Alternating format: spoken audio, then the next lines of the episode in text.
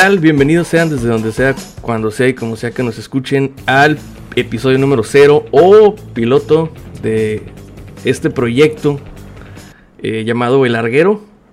Más que un podcast, es yo creo que la manera en la que convivimos todos los días, pero eh, desde una perspectiva a lo mejor más audiovisual, porque todo lo demás es texto. Ya les daremos contexto al respecto. Pero con, bueno, yo soy Andrés Hernández, eh, soy de Mexicali, Baja California, y estoy con dos eh, personas que conozco desde hace bastantes años. Eh, uno es Luis Banzini, que está aquí abajito, ¿qué tal? Desde San Luis Potosí. Este, Luis Banzini, de, viviendo, radicando en San Luis Potosí por el momento, a ver a dónde nos lleva la vida. Eso, muy bien. Y bueno, eh, también tenemos a Cuauhtémoc Águila, ese es su apodo, no vamos a decir en realidad cómo se llama, simplemente pues el nickname que él escogió basado en, en a quién le va, ¿no? Que lo pueden deducir, no, no es cierto. Cuauhtémoc Águila, ¿cómo estás? Baja California Sur, ¿qué pedo? Ah, sí, no, pues, pues soy yo. Y pues ya dijiste, ¿no? De dónde soy de La Paz, Baja California Sur, que según yo esto iba a quedar como que incógnito. Eh, para que Lo podemos editar. Se vea la, diferencia, nada, no dices nada, pero para que se vea la diferencia de acentos, ¿no? Eh, pues ya no sé, no hay mucho que agregar, pero pues sí nos conocemos ya desde hace como, no sé, 15 años tal vez. Por ahí. Más, más o menos. Que al menos nos topamos, ¿no? Sí. Sí, y, bueno, ya sin entrar en detalle de por qué es ni cómo, la verdad lo único que les quiero decir es que eh, el proyecto se trata de que tres personas no expertas, no estudiadas, no dedicadas a esto, puedan hacer uso de las herramientas o del, sí, pues de los medios actuales, ¿no? Para poder platicar de cosas que de alguna manera están muy, bueno, es lo que creo yo, están muy influenciadas por intereses en la televisión y demás medios, ¿no? Es decir, tomando como medio cualquier cosa de la cual se pueda extraer información en realidad. Eh, algo que, quería yo mencionar aquí, no sé si ustedes estén de acuerdo, es que muy seguido nosotros en un, en un bueno, en nuestro día a día, eh, solemos cuestionar por lo menos una vez algo de información extraída principalmente de redes sociales y a veces de programas de televisión con respecto y específicamente, aunque no se limita a el deporte y el deporte en México, por ejemplo. Entonces creo que eso es lo que nos tiene aquí en realidad, el querer discutir y abordar temas que de repente son sugeridos o impuestos con una opinión predeterminada detrás, con un interés. ¿Es el caso? ¿Ustedes cómo lo perciben? Si sienten como que a lo mejor eso es lo que te hace querer decir, güey, pues deberíamos de platicar de ciertas cosas, de ver cómo lo vemos nosotros.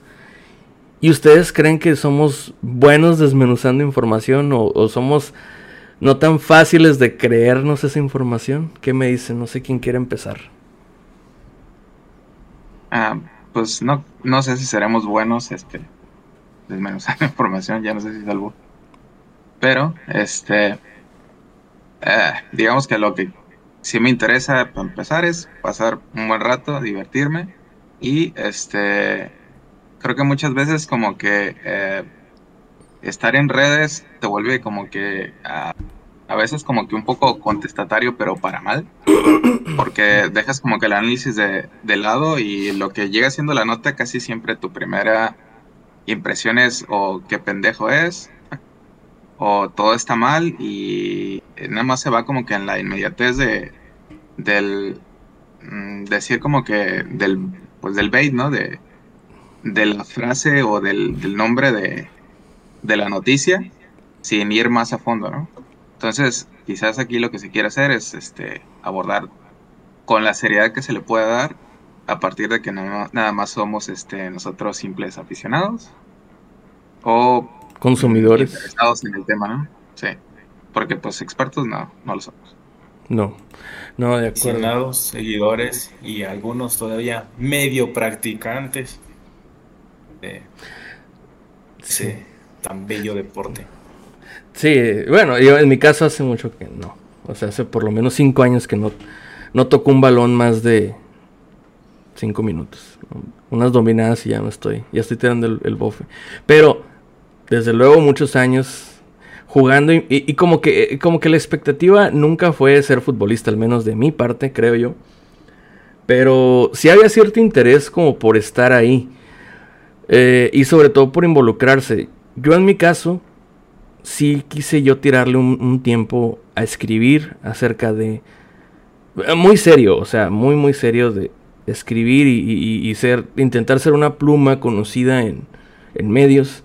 La verdad es que nunca pasé de medios, o sea, el más importante en el que estuve era una filial de Juan Fútbol, que se llama eh, Gurús Deportivos y al final de cuentas, pues como era natural, giraron hacia los tipsters, y ya yo me quedé flotando porque yo nada más daba mi opinión, ¿no? Pero vaya, el interés es genuino, ¿no? Al menos en mi caso, y yo que los conozco a ustedes, sé que también. Es un interés genuino que a lo mejor ni siquiera tuvieron, tuvieron, tuvo nadie que enseñarnos. Oye, pues es que yo, por ejemplo, ¿no? Mi papá me enseñó de bass, ¿no? O mi mamá era aficionada a los Beatles, ¿no? Y por eso es que yo, no, aquí fue como muy natural. Estábamos bien expuestos, bien expuestos al producto y eso, pues obviamente, eh, conforme te empiezas a juntar con gente que puede opinar igual o no a ti, es que empiezas a contrastar. Siento yo que por ahí puede ir este, este asunto, o sea, querer contrastar lo que ya sabemos y lo que dicen todos y es cuando chocan, ¿no? Y cuando, no sé, yo, yo he notado un fenómeno y no sé, yo creo que sí ustedes también, que en automático cuando alguien hace una nota sensacionalista en Instagram, por ejemplo, o en Twitter, decimos, es que mira, el becario está bien pendejo. En automático decimos es un becario. Pero la verdad es que, pues también sabemos que no es un becario, que alguien dice, sí, sí, sí, pon, pon eso, pon eso. O sea, hay un jefe de información. Sí. Sí, sí, sí. Entonces. Sí, no, pues quiere decir, este, yo, yo el fútbol, la verdad sí lo siento como, o sea, quitando de lado que, que es prácticamente el deporte que más se ve o se sigue en este país, este, siento que es algo bastante mío, ¿no? Es algo que desarrollé por mi cuenta. Eh, en mi familia, este, nadie ve deporte ni nada. Este, se practicó cuando éramos niños, este, no el fútbol, sino el deporte. Mi hermana, este, pues esta estuvo en, no, me acuerdo si pues tuvo selección municipal o algo así de básquetbol y mi hermano también está de fútbol, ¿no? Y mm, nada más que yo soy mucho más chico que ellos, este, o sea, cuando mi hermano fue eso, yo tendría como cuatro años, por ahí. Y o sea, no le presté nunca importancia. Y ya cuando empecé a crecer, pues fue un gusto que, que adquiría. Es que en mi colonia se jugaban dos cosas, o se jugaba béisbol o se jugaba fútbol. Y pues sí, el fútbol fue como que algo que me quedó desde muy niño, que jugué hasta muy corta edad porque tuve unos problemas de salud. Y a los, hasta los 11 años más prácticamente dejé de practicarlo y la retomé un poco más en la preparatoria y así. Pero ya eso fue nomás como que hobby un ratito y, y de, a partir de ahí sí, le tomé como que un interés en, en, pues, las historias que cuenta el fútbol, ¿no? Además de, de los partidos, ¿no? Sino lo que hay alrededor. Vale. Sí, sí, sí. O sea, historias similares. Este, Mancini, ¿tú cómo sientes que es como que tu, tu, tu... Ay, se nos fue. Ahí está. Tu approach al fútbol. O sea, ¿tú cómo... ¿Qué recuerdas así que fue como tu primer... ¿Cómo te diste cuenta que te gustaba el fútbol? Pues. Mi caso es como bien curioso. Porque en mi casa a nadie como tal era como fanático del, fútbol.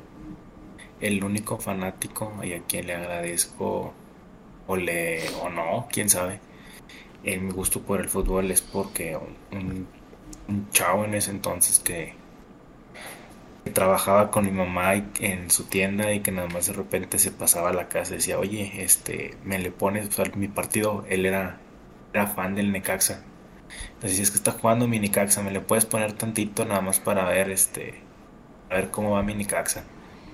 Y este al buen Toño Valerio, a él le agradezco mi, mi gusto por el, por el fútbol. Este, en paz descanse el buen Toño.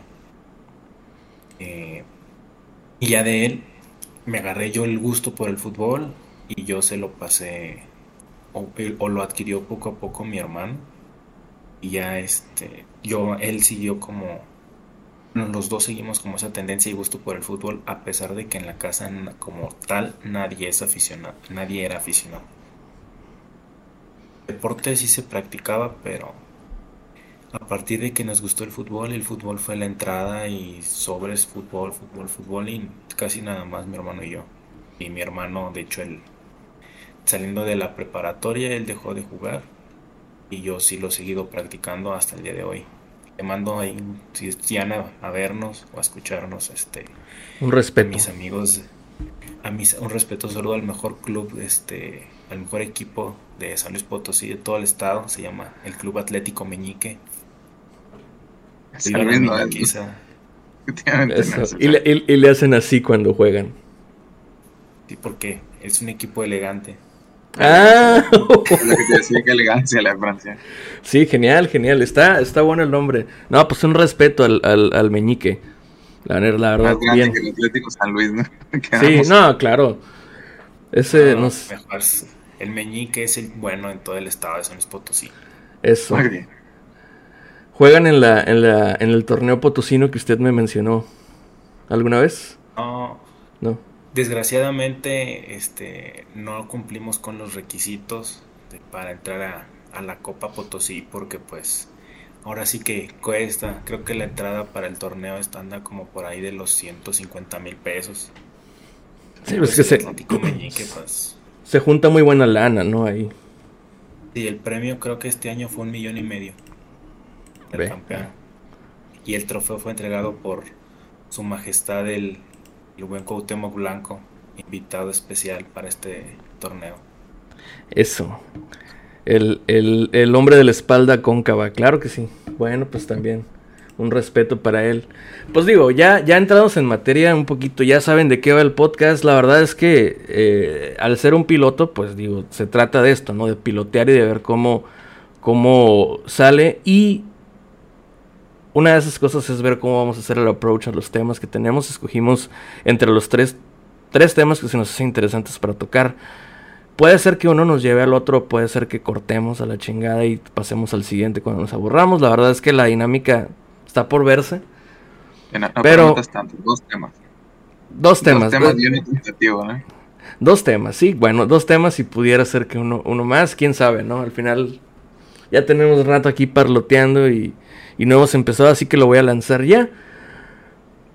Eh, decidimos que queremos hablar de Memo Ochoa, eh, de sus detractores y de históricamente quiénes han sido sus iguales o sus similares o competencias directas a nivel selección mexicana, supongo. Me gustaría empezar esto recordando cómo es que yo supe de Memo Ochoa.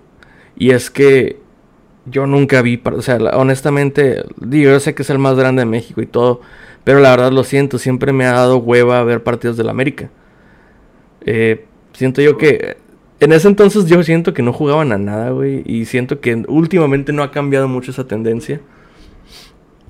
Eh, a excepción de los tiempos... bueno, los tiempos del Piojo López, sí, pero tuvo que llegar el Piojo López. Antes, la verdad, cuando estaba Frankie Oviedo y ellos, mm, mm, no. Eh, inclusive después del Pierre López, este, el América tuvo como que, o sea, en lo que se creó el torneo de liguillas hasta que empezó a ganarlas y pasaron como, o sea, quitando ese título del que se fue como 2003, 2004, no me acuerdo. 2002. Eh, la verdad sí, tardó mucho tiempo en aprender a jugar las liguillas el América. Sí. Sí, sí, sí. Eh, en, ese, en ese Inter le tocó debutar. A sí, yo recuerdo, recuerdo por ahí de 2000, que debutó, debutó en el 2004 creo, 2004, 2005 más o menos. Y yo me acuerdo mucho de sus partidos porque venía de tener un arquerazo del América que era Adolfo Ríos.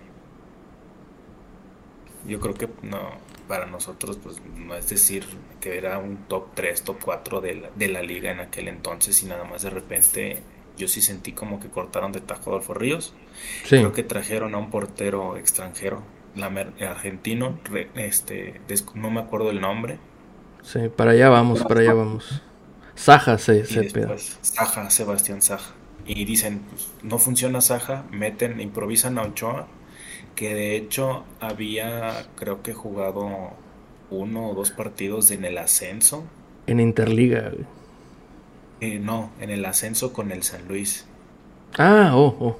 Porque, porque en ese entonces San Luis era filial del América. Sí, de acuerdo.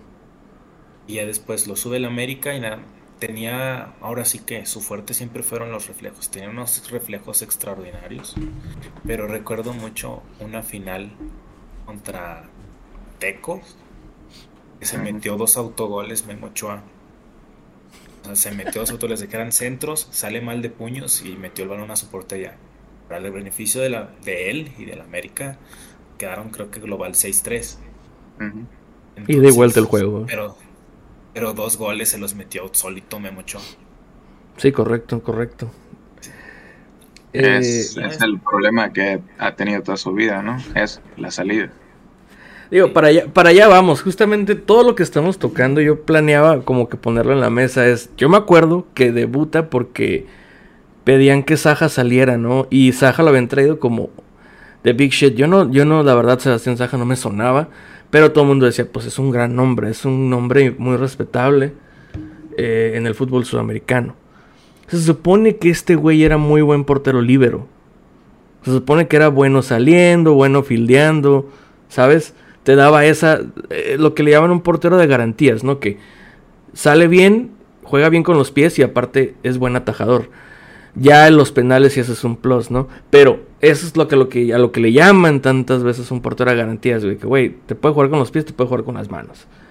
Se supone que eso venía a ¿no?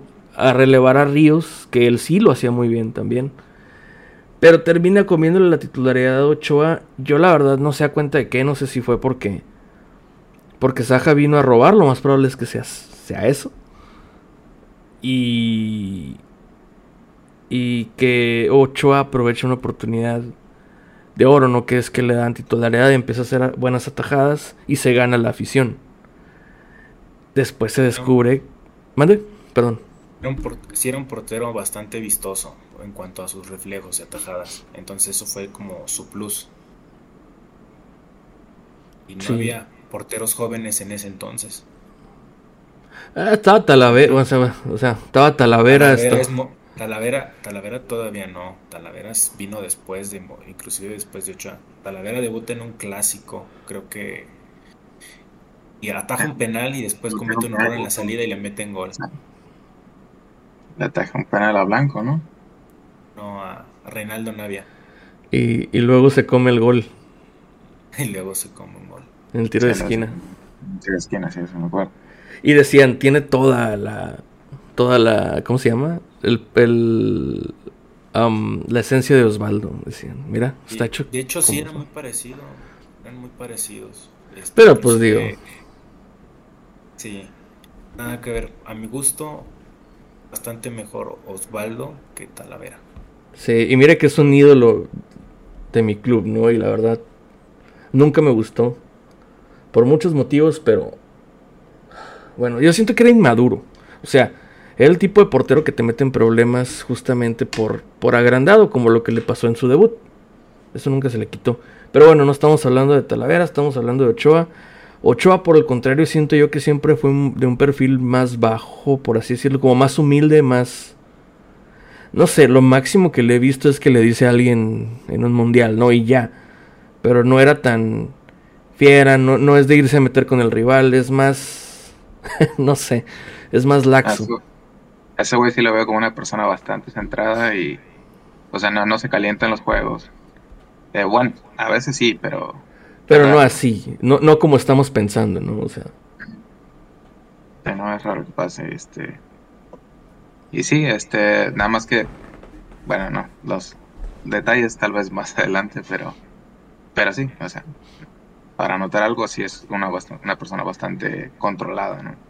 después de que yo vi que se hizo ídolo Ochoa, me acuerdo que después ya se supo, ¿no? Que, o sea, como que la gente investigó, que, no es difícil hacerlo, pero no lo habían hecho, supongo. Se tardan un rato en decir, oye, güey, este güey, este güey viene del Atlas. ¿Qué pedo, no? Era portero del Atlas, este, Ochoa, lo cual es cierto, se formó en la academia, en la academia del fútbol.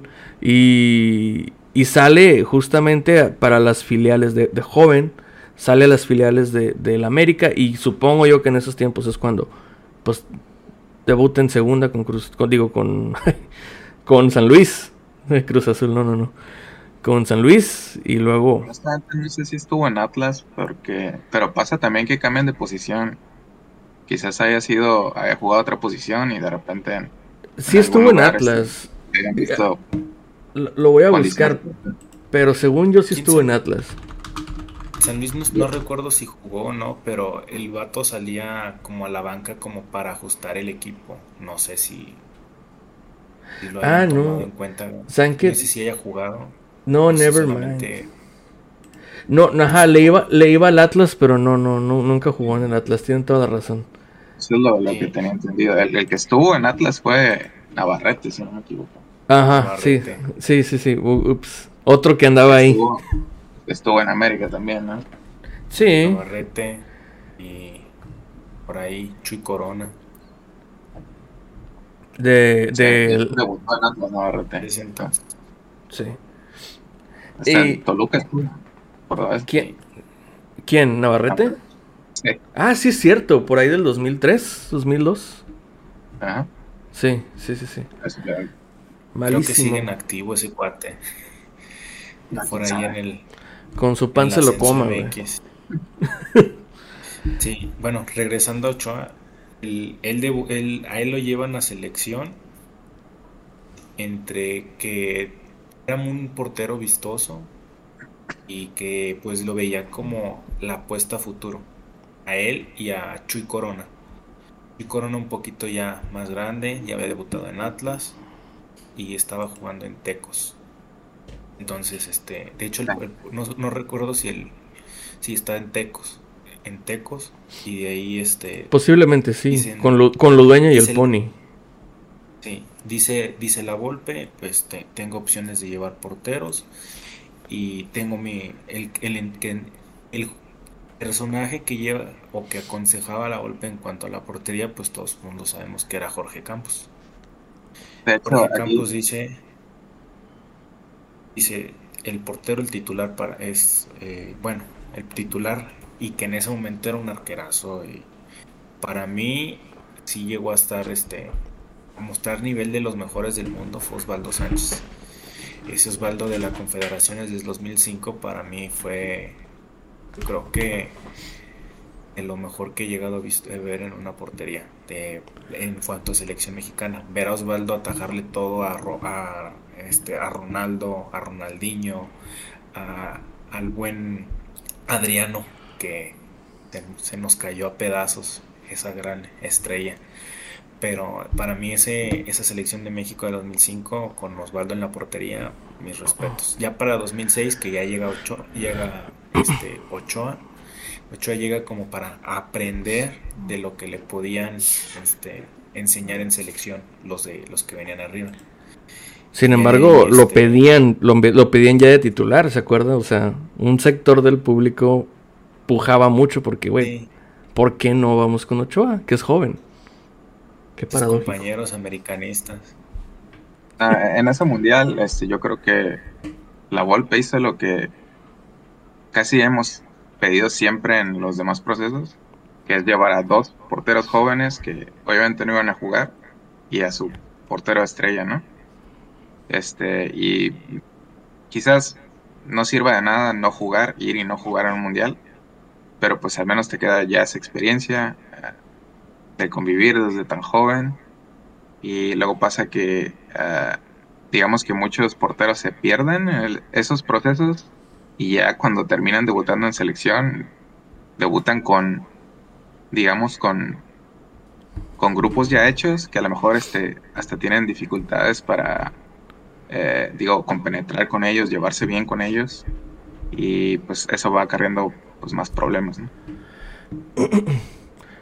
Tal cual, sí. Eh, que es un poquito lo que pasa ese justamente el Mundial de 2006 con Cuauhtémoc Blanco, ¿no? Que es el grupo, los líderes del grupo quien decide que, pues, que no va. Y, y algo más que, recuerdo yo mucho de, del 2006 es que justamente yo, yo pensaba en el 2006 que la mejor opción en la portería era era este Chuy Corona. En ese entonces yo lo veía a él como como sí, pues como el mejor, o sea, eh, ¿a qué me refiero? Y les voy a decir por qué en mi caso era el mejor y a lo mejor podemos empezar de aquí a comparar a la gente que tenía por delante. Obviamente el titular iba a ser Osvaldo, por lo que ya hablamos de Osvaldo, por la edad, la experiencia y el nivel, ¿no? Sin embargo, en comparativa más justa con Ochoa, pues estaba Corona. Y a mí me empezó a enseñar mi tío, que justamente que vivía en Guadalajara en ese entonces. Le mando un respetazo a mi tío Neto, que él es el que me metió en el mundo del fútbol.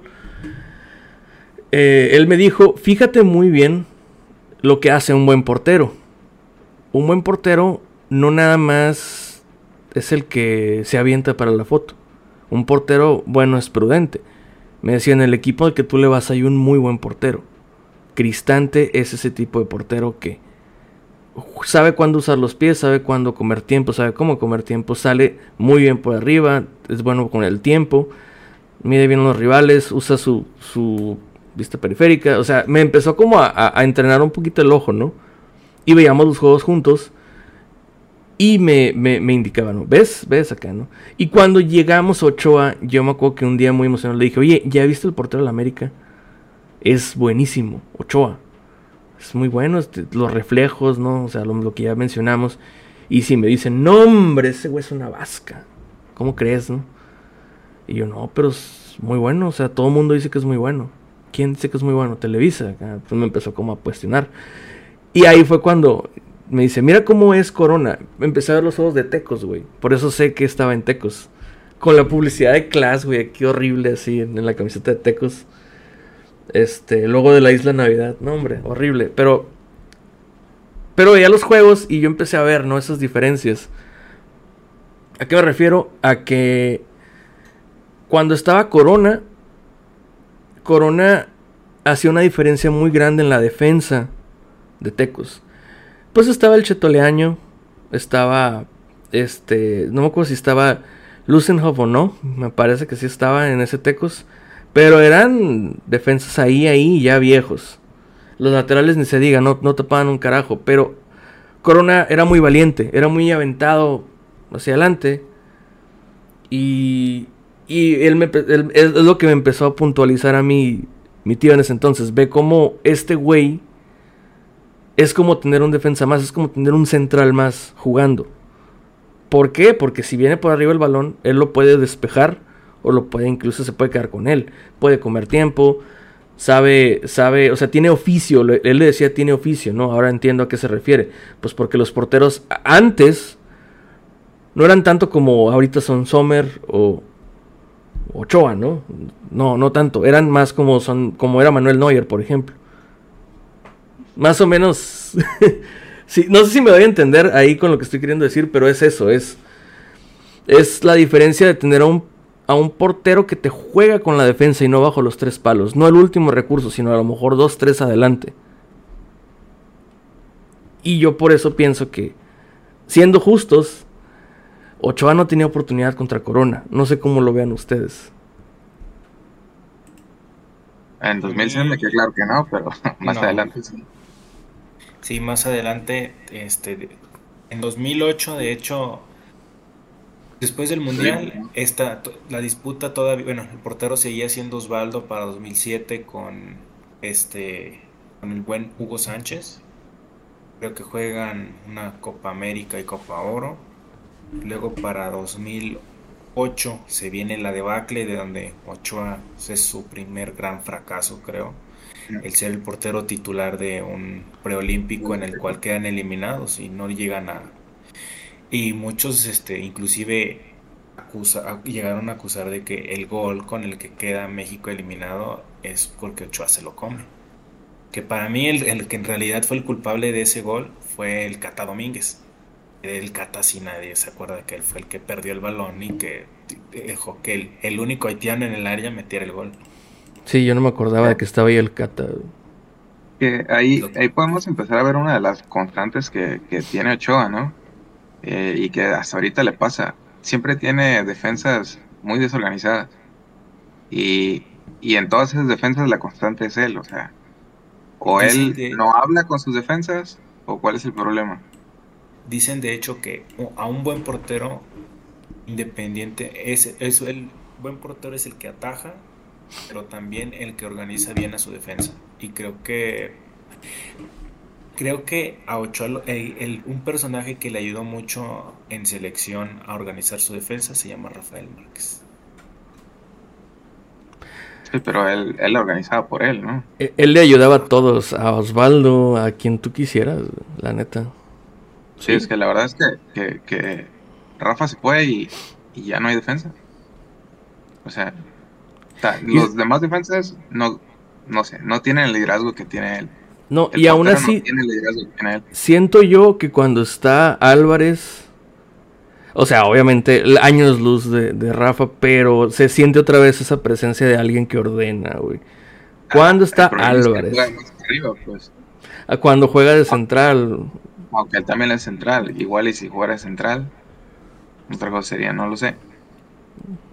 Pero, bueno, volviendo a Ochoa es, es una constante, ¿no? Que siempre sus equipos son desorganizados en ejemplo.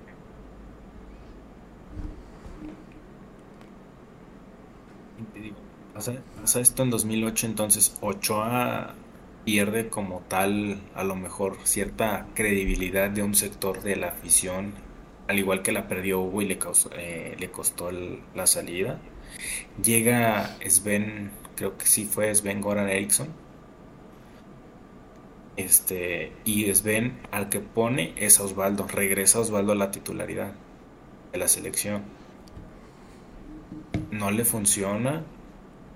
Eh, se va Sven. Este, Pero es que a Sven no le funcionó nada, güey. No nomás, no nomás la portería, no le funcionó nada, güey. yo, jugaba yo también jugaba a, lo que juega, el Atlas del bicampeonato, ¿no? A tener un poste encima de que baje los balones.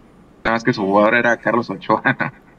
Sí, Carlos Ochoa. Que estaba en buen momento. En ese entonces no se me hacía una mala una mala tercera opción, por ejemplo, para tener de delantero. Pero de titular. Por eso llevo a Bozo, llevo a Bozo, llevo a Leandro. Eh, yo creo que desperdició al mejor Pavel Pardo en su mejor momento. Aunque bueno, Pavel también ya había querido regresar, ¿no? Este, ¿Cuánto estuvo él en Alemania? Estuvo como dos años, ¿no? Tres años. Tres años, dos años Y medio, no, dos años y medio, creo. Se regresó en diciembre, me parece. Ah, ok, ok, sí. Y, y, no sé si fue por edad o qué, pero Pavel es un caso extraño porque, para empezar, era muy bueno. Era muy bueno, este, él, yo creo que el, el idioma lo empezó a hablar, yo creo, a los seis meses, porque ese güey habla perfecto alemán, bueno, no perfecto alemán, pero, pero como nosotros hablamos el inglés, no nos damos a entender.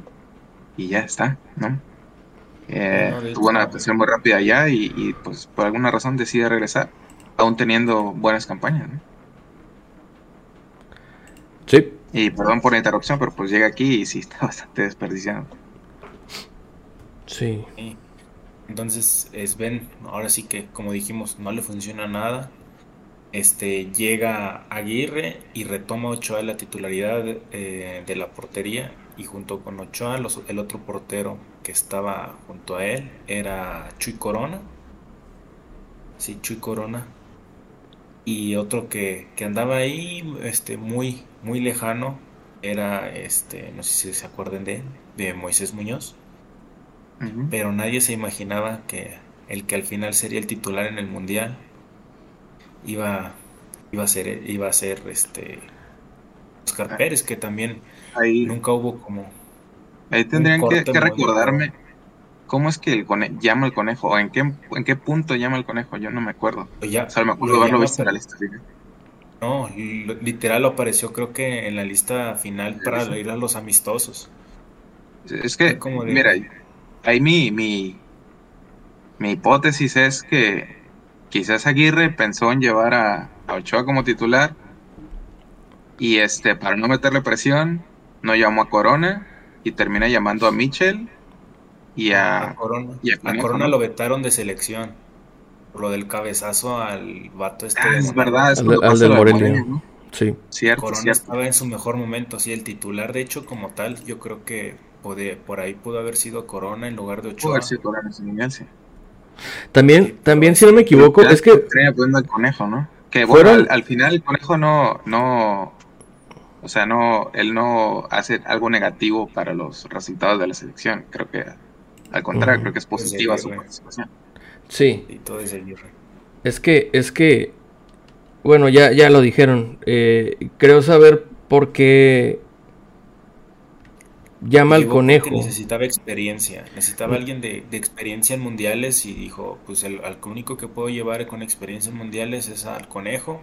¿Por qué? Porque Osvaldo también de cierta forma, que para mí, honestamente, Osvaldo estaba en un gran momento en el 2010 con Santos. Eh, pero Osvaldo también estaba de cierta forma vetado de selección.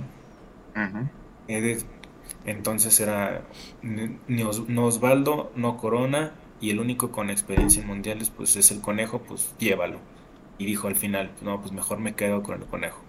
Que a pesar de, yo sí le vi un partido, no en el mundial, pero un partido desastroso al conejo contra Inglaterra, en donde el conejo buscaba salir por balones aéreos y Peter Crouch lo hizo pedazos. Creo que golearon a México como 4 o 5 a 1.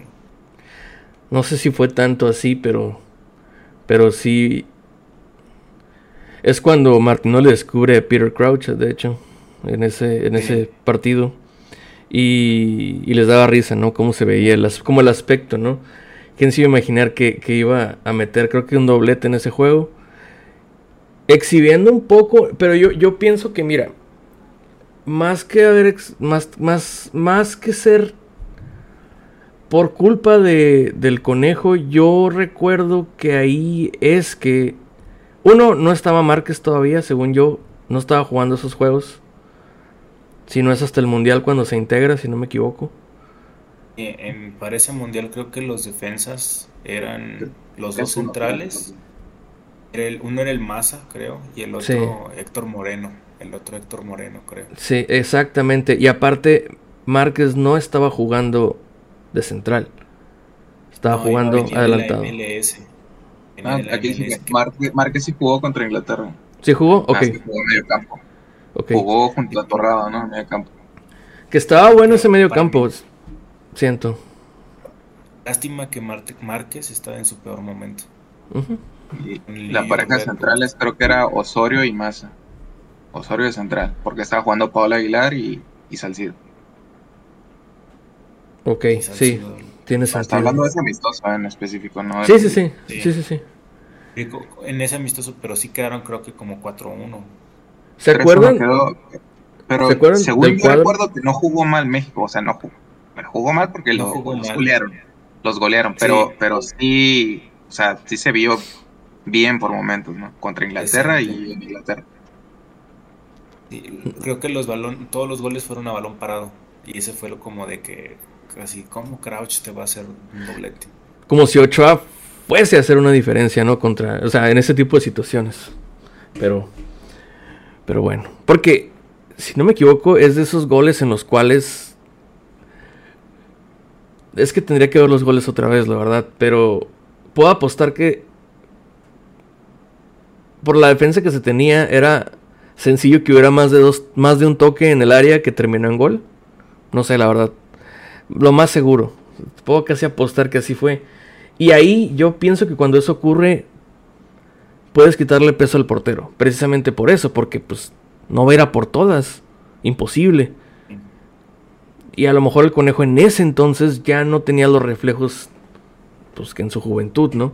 Lo que pasa es que el conejo está chistoso porque si tú te pones a pensar cuando fue joven, pues siempre se vio igual, ¿no? Pero Desde 2000. Me refiero, me refiero como del, del 97 al 2005, ¿no? Eh, es ese amigo que tienes en la prepa que ya es un señor. Sí, sí, tal cual. 16 años. Sí. Pero bueno, eh, justo eh, se me hace que, que, Ochoa, al final de cuentas, eh, siempre tuvo una competencia desfavorable para él. Y creo que, a ver, siendo francos y siendo realistas, ¿se le pudo realmente enseñar a salir por balones? Yo veo que no tenía, nunca ha tenido el físico como para competir contra centrales mezclados con delanteros. Uno. Y dos. Mmm, es que sí es alto. Sí es un portero alto. Creo que por ahí mide un 85. Yo creo que sí, pero. Pero no es brincón, o sea, y, y es importante saber, o sea, tener fuerza en el salto. O sea, no está mamado, pues, a lo que me refiero. Siempre ha sido un poco escueto. No, y, pues cuando se le ocurría salir, este, por eso te digo, dejó de ser visto, eh, era muy vistoso en el América este, en sus inicios, porque atajaba muy bien bajo los tres postes, pero al momento de las salidas cometía unos errores grandes que sigue cometiendo hoy en día. Y yo siento que era más ese temor como tal de seguirse equivocando, que mejor se centró en sus fortalezas para seguirse desarrollando bajo los tres postes, en lugar de buscar aprender a salir. Yo también siento que es eso, porque, o sea, él, él, sigue siendo y siempre va a ser un gran atajador. Este tiene tiene grandes reflejos, ¿no? Así sean balones muy bajos, siempre, casi siempre llega, pues. Sí, sí, sí, sí. Y después se viene una época de bonanza para, para Ochoa que hasta el momento, si usted se lo quiere ver, querido, pues escucha. Que, bonanza que tú digas, no también. O sea, es el Mundial 2010. En 2011, que iba a ser el titular, viene lo del embuterol. Sí. Y ahí él, pierde la titularidad de la selección y el que se convierte en el indispensable es este Chuy Corona. Chuy Corona es el, eh, porque gana el, gana el oro olímpico Chuy Corona. Chuy, Corona era la estrella y en confederaciones para el Chepo este 2013 el, el bueno era Corona. ¿Usted cree que, que, a que a Olimpiadas hubiera ido Memo? ¿Ya en 2012? si hubiera estado en buen momento o si no hubiera pasado lo que si, no, si no hubiera pasado lo, lo del No, porque estaba en Europa. Este, acaba de llegar este a, a la Yache. A la sí, Entonces, difícilmente iba difícilmente lo iban a poder llevar a, a Londres. Eh, ah, cierto. Un, paréntesis. Eh, ¿Ustedes creen que si México hubiera llegado al 2008 al, al, a las Olimpiadas, ¿Usted cree, usted cree, ¿Ustedes creen que Ochoa hubiera sido portera titular ahí? No sé, yo creo que hubieran reforzado como siempre la portería. Yo creo que habría, habría ido mejor. Probablemente el titular habría sido en ese entonces Osvaldo, o si no es que hasta el mismo Corona. Hasta el mismo Corona, sí. Aunque ya pasaba la edad, ¿no? Ya, ya contaba como refuerzo. Este, sí, totalmente estoy de acuerdo. Este, entonces ahí, si quieres, hablamos un poquito del 2012, este, dejando un poco al margen a Ochoa, pero pues el que termina llegando es, es, es, Corona, ¿no? Eh, eh, y ahí podemos ver una, una de las competencias que nunca tuvo Ochoa, era Toño Rodríguez, ¿no? Toño, Toño Rodríguez era el que calificó en el Proolímpico, el que no estuvo en Panamericanos, porque en Panamericanos también se reforzaron con Corona, y con varios jugadores más, creo que Jerónimo Mione y no me acuerdo quiénes otros. Este, no me acuerdo si Oribe estuvo en los Panamericanos. Eh, bueno, ellos tres, ¿no? Y este, pues total, ¿no? Que, que a, Toño Rodríguez le pasó lo que le, le pasó a Malagón en... ¿Qué año fue Malagón? Creo que fue en 2018, ¿no? Porque a, 2000, a 2000, digo en 2020, porque en 2016 no, no calificó México, ¿no?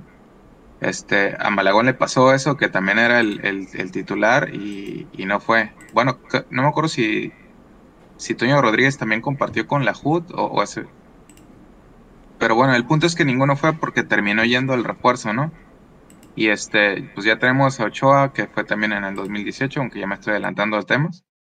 pero el, o sea, lo que quería ir es que cuando le toca el turno al, al, portero que cumple la edad para los Olímpicos, nomás no se le da la oportunidad. Pasa el tiempo y cuando toca, toca debutar en, en selección mexicana ya tiene 26, 27 años y no cuenta con la confianza de nadie porque no tiene experiencia en niveles altos este, en fútbol internacional. ¿no?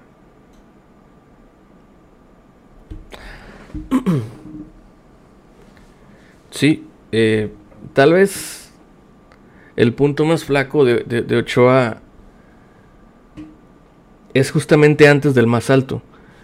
¿A qué me refiero? A que, a que cuando empieza a ganar notoriedad por sus atajadas, por sus actuaciones, porque dicen, bueno, sí es el portero más goleado de la liga, pero a la vez es el que más atajadas hace, ¿no? Lo cual te dice, ¿no? Que, que si es un... Yo la verdad siempre he creído que si es un gran mérito el que lo que él ha hecho en Europa, yo no se lo discuto. Yo la verdad nunca me atrevería como a, a, a, a ningunear a Ochoa por eso. O sea, no, eso está ahí. Y, y nadie más lo ha hecho, así de fácil, así de sencillo, nadie más lo ha hecho. Lo intentó el güey este que está ahorita en Chivas, no pasó nada con él. ¿Cómo se llama? Gudiño. Ya está Gudiño. Gudiño estaba en el Porto. En el Oporto, creo. Estaba, en el Oporto y en el Apoel de. Eh, pues de Chipre, pero no me acuerdo cómo se llama el equipo completamente. Apoel, Apoel Nicosia. Sí, Nicosia.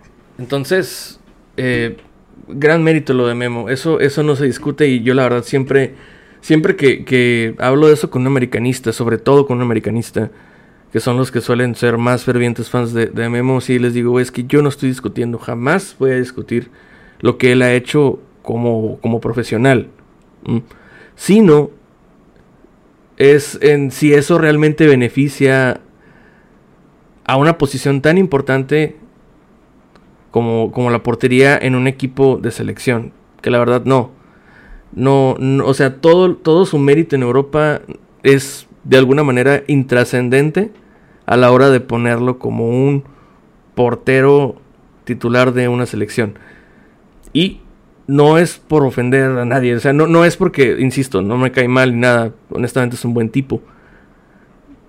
Independientemente de que haya salido de donde sea, o sea, es un buen tipo, es un jugador que tiene su mérito, pero es bien limitado. Es, es, y nunca, esa es mi pregunta, si ustedes, y la voy, la voy a volver a hacer, ¿ustedes creen que hubiera podido en algún punto adquirir esas, habilidades, que hubiera podido mejorar, qué tanto hubiera valido la pena ponerle un coach de porteros que le diga, güey, pues a ver, a ver, ven, tienes que caminar el área, tienes que anticipar, tienes que tener más visión.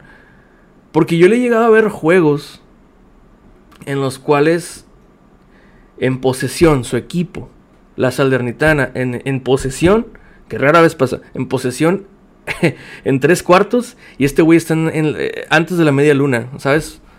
O sea, desde ahí yo digo, este güey tiene cierto miedo y su expectativa es que se le lancen. ¿Qué tanto de, Volvemos a lo mismo de que el desorden es de sus defensas.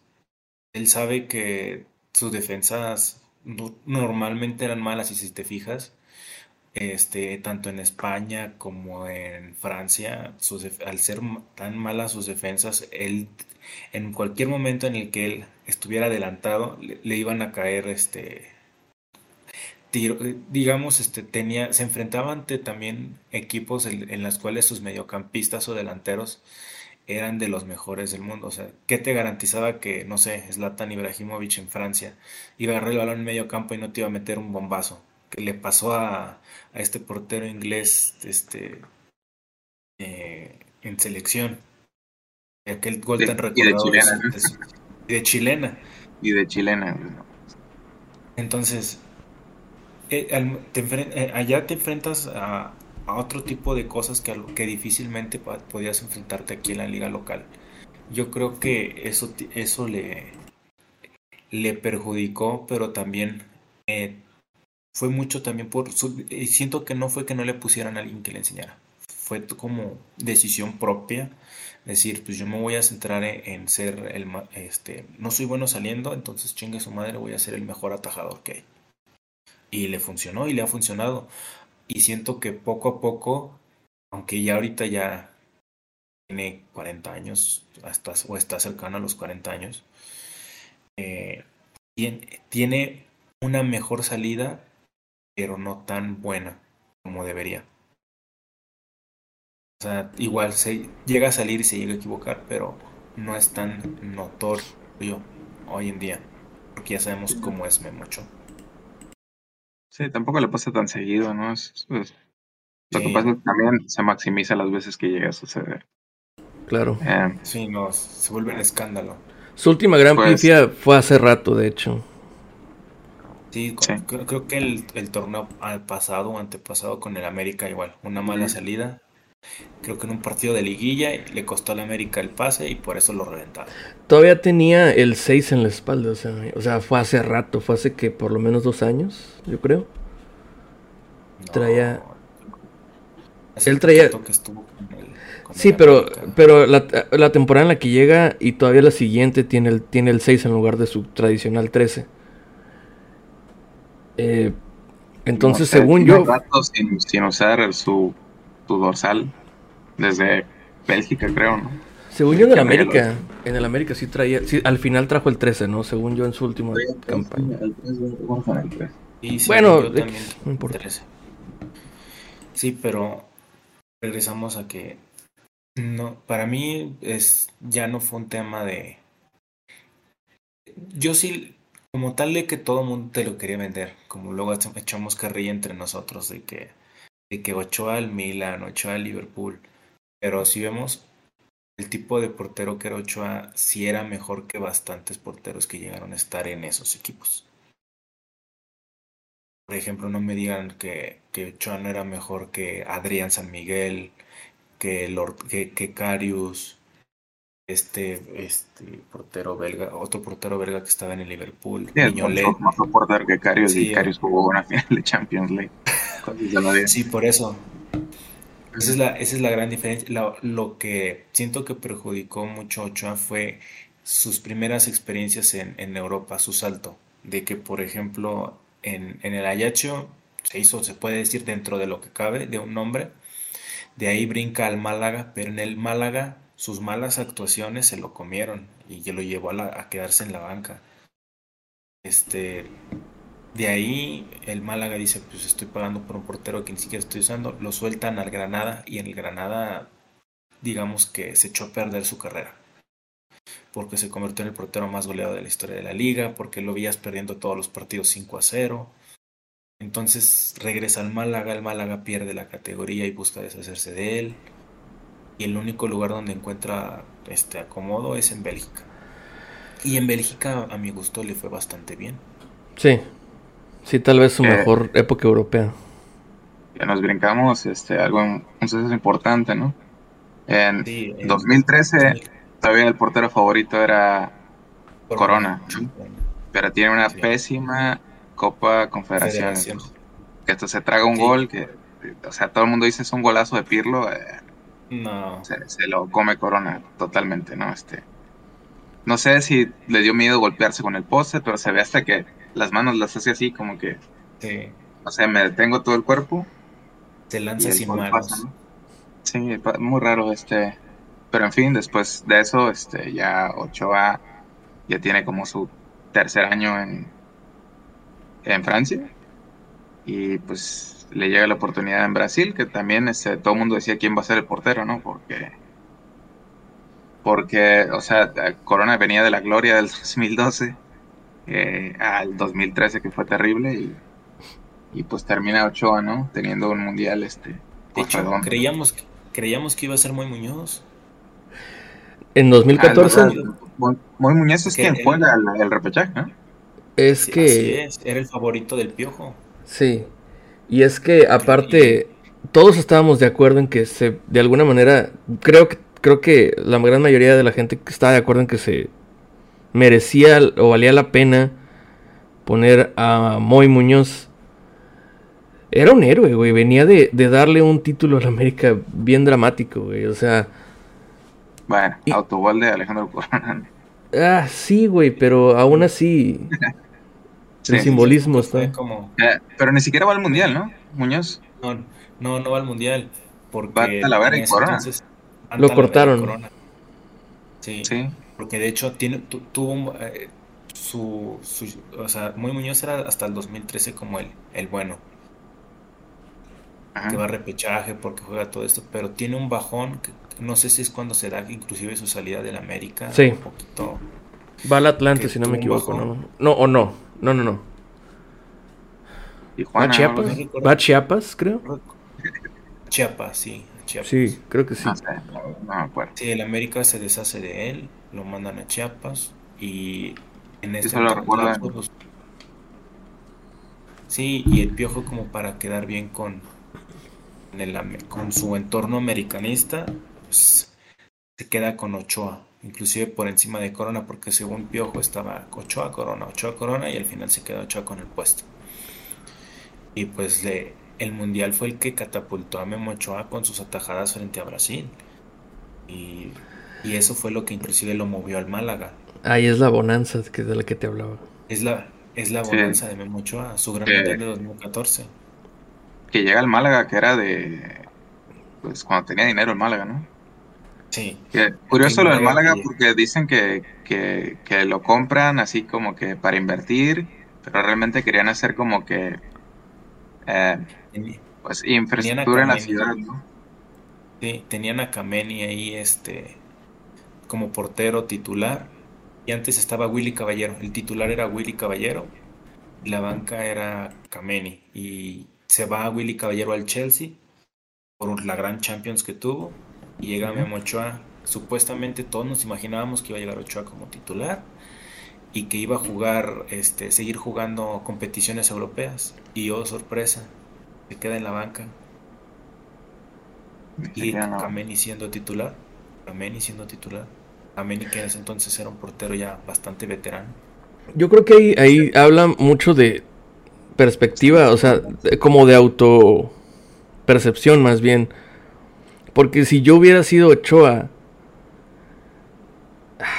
si yo hubiera sido Ochoa, creo que yo sí hubiera dicho, wait, ¿y, puedo realmente jugar titular en el Málaga? O sea, así con mis limitaciones, con las cosas que no sé hacer. Puede ser, pero lo más probable es que no me, no me den bola. No sé, o sea, ya si lo en retrospectiva es fácil decirlo, pero. Pero era imaginable decir, güey, vas a ir a, ganarte un lugar y muy posiblemente no lo ganes si no inviertes un poquito en ti. Es que Ochoa empezó siendo el titular en el Málaga, pero sus pésimas actuaciones. Pero es porque Kameni, si no me, si no me equivoco, Kameni no estaba. Según yo, Kameni estaba o tocado. De hecho, juega como dos veces Ochoa, o sea, dos periodos y son por lesiones de Kameni, porque venía arrastrando problemas físicos. Eh, yo creo que el gran problema de Ochoa es no quedarse en, en Francia. Eh, adquirirle su nacionalidad, ¿no? Este, él al no ser comunitario, pues ha tenido ese problema toda su carrera en Europa, ¿no? Pero, sí, sí, pero el que no consiga un pasaporte también, pues es, es parte de lo, de, de, lo que le pasa. Ahorita no, ahorita no lo tiene. por ejemplo, por ejemplo, Tecatito por eso se esperó un año más. O sea, por eso nunca forzó su salida. ¿Para qué? Para tener su, su pasaporte portugués, ¿no? Y así ya no tiene problemas jugando en Sevilla. Y pues lastimosamente se, lesionó, pero si, si el día de, de mañana busca salida a otro equipo, no va a tener tantos problemas. Y así como él, Héctor Herrera también se esperó. Claro. Este, otros jugadores que se esperaron, Héctor Moreno, eh, creo que por ahí guardado que se quedó en el ascenso. O sea, fue como un poquito también el siento que le ganó un poquito el ego de que llegaba a un, equipo que supuestamente iba a jugar competiciones europeas. Yo, creo que le ganó el, haber tenido un buen mundial y que todo el mundo hablara de él. Y él, yo creo que debe haber pensado, este es mi momento, ¿no? Ahorita tengo que llegar. tenía, el tenía el antecedente de Keylor de estar en un equipo que peleaba descenso a llegar al Real Madrid. Pero. Era como de, ah, Keylor llegó al Real Madrid, que yo no pueda llegar al Málaga. Pues no, güey. Es como ve lo que, ve la diferencia tan grande entre uno y otro. Es como, es a lo que me refiero. Como nadie le dijo, hey, güey, ¿estás seguro? Y, y, en caso de que diga, es que ve a Keylor, pues sí, güey, pero ve, que Keylor es un es igual, un portero de garantías, o sea, es alguien que sabe jugar, ¿no? Que no, no, no más. Ella estaba aprobado en España, ¿no? Tenía años en el Levante.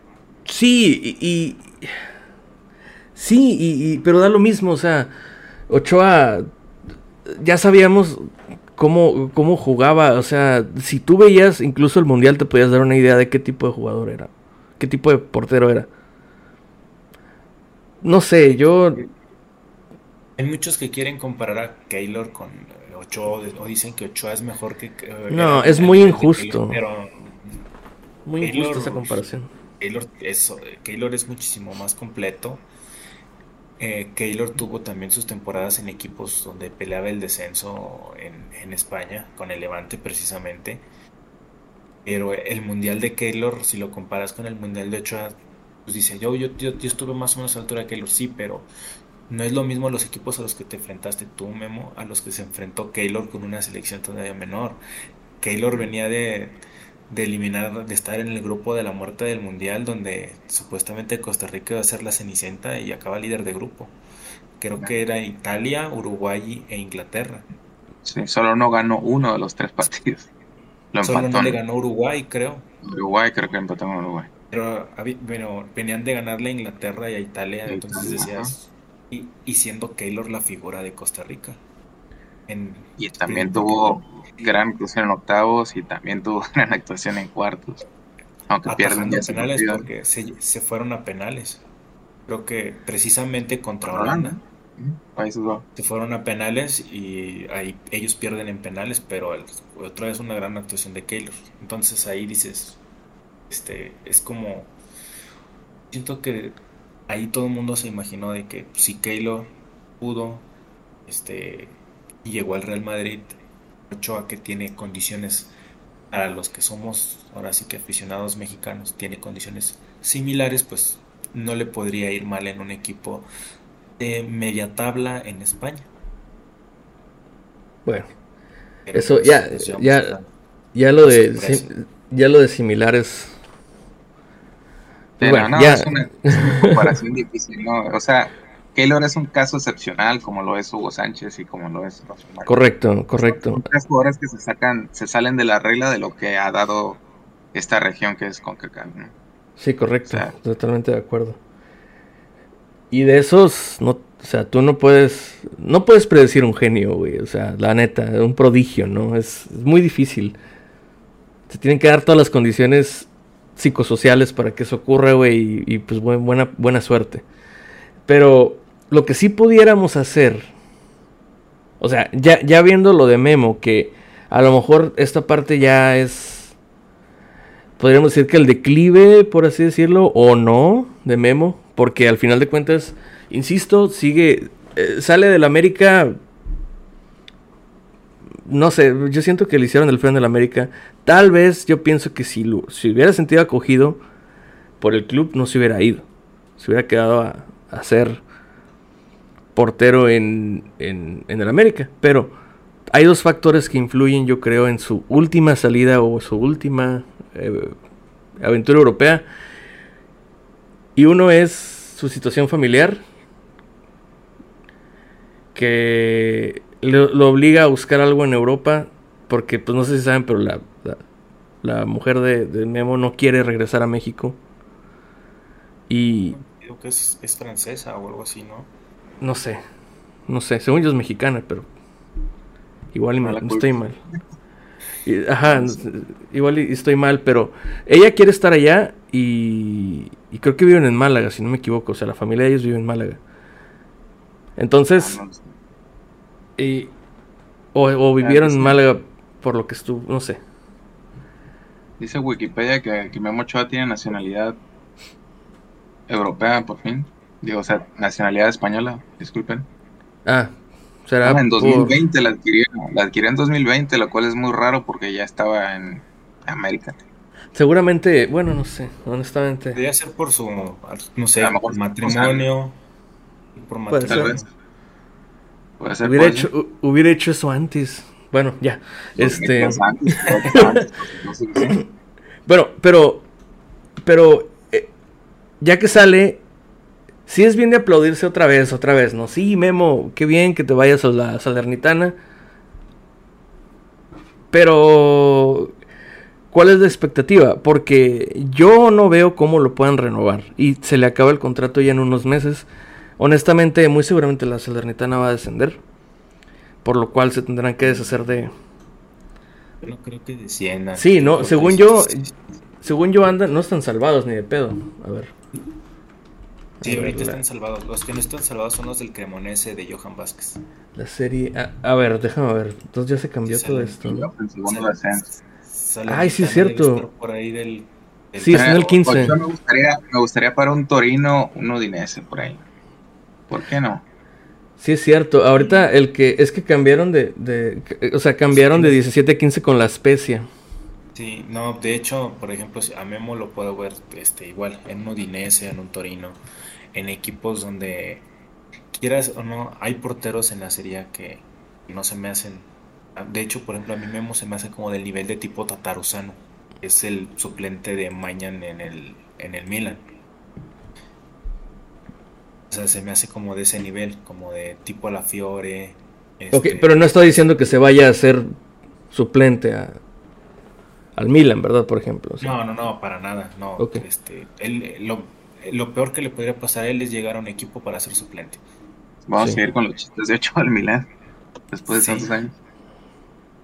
Este, no, yo creo que media tabla estaría perfecto para él.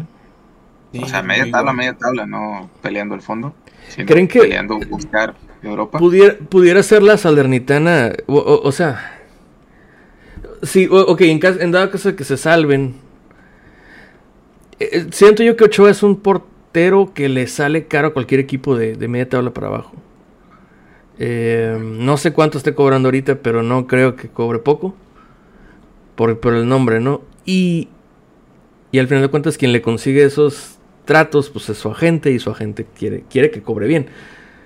Muy posiblemente veamos que Memo cambie de equipo para la siguiente temporada. Este. Ya dijeron ustedes en dónde les gustaría verlo. Pero ahora que tiene pasaporte europeo, ¿les gustaría que cambie de liga? Yo creo que ahí está bien. ¿Sí? Yo también. Me parece perfecta la serie. La serie para él. Yo lo quisiera ver en, en, en Bélgica. Otra vez. ¿verdad? Mm. Si nunca lo viste en Bélgica, ¿quieres ver otra vez? No, no, te- reflectores. Yo, yo lo vi creo una vez nada más. Es que no, Pues- no necesita reflectores, ya no se va a vender, ya está viejo, ya es último. Lo que necesita es jugar constantemente y roce europeo. Yo siento que en cualquier otro equipo italiano que no sea las condiciones de la, del- de la Salernitana puede perder titularidad por sus limitaciones. En cambio, en una liga B, por así decirlo, como lo es la, la Ah, la, la, la belga, no lo quería decir así, pero ya ni modo. No me acuerdo, no me acuerdo cómo se pronuncia la liga de Bélgica. Eh, pero yo, no sé, no sé, no, no, la neta no me acuerdo. Jupiter League, creo. Júpiter no es. Júpiter, ajá, como Es ok. Eh, ok, ahí yo siento que es como, ok, te puede hacer, puede, te puede ser constante. No, no corres el riesgo de que te corten por lo que cobras o porque ya no tienes el problema de ser extracomunitario. Te mantienes en activo, roce europeo, sobre todo con jóvenes, o sea, normalmente eh, si juega en Bélgica va a jugar contra jóvenes. Y, y no es porque no, no está mal jugar contra gente de experiencia, pero experiencia ya la tiene. Yo creo que ya lo que necesita es ser constante, algo más seguro y que siga siendo de un buen nivel. Si va a ser nuestro portero, o bueno, nuestro no, si va a ser el portero de la selección el próximo mundial, que muy posiblemente así sea, a menos de que muera repentinamente. eh, De hecho, yo creo que por ahí hay algunos porteros que, que no se han tomado tanto en cuenta, pero que, que podrían darle, darle pelea. Y es, el siguiente, es el siguiente tema, de hecho. Bueno, si quieres lo guardamos, pero sí. Sí. No, regresando, tenemos que regresar a 2018. Sí, tenemos que regresar a 2018 al Mundial. Porque en ese Mundial no había, eran los mismos tres porteros de 2014, no había nadie nuevo. exacto. El, el, los únicos, el único que aparecía como prospecto y que ya era grande era Cota, porque venía a ganar varios títulos con Chivas. Y de Cota. Cri, cri, cri. Cri, cri, cri, No, no sí, ¿qué edad tiene Cota? Cota este. tiene como 34, 35 años. Y es más joven que Ochoa, ¿no?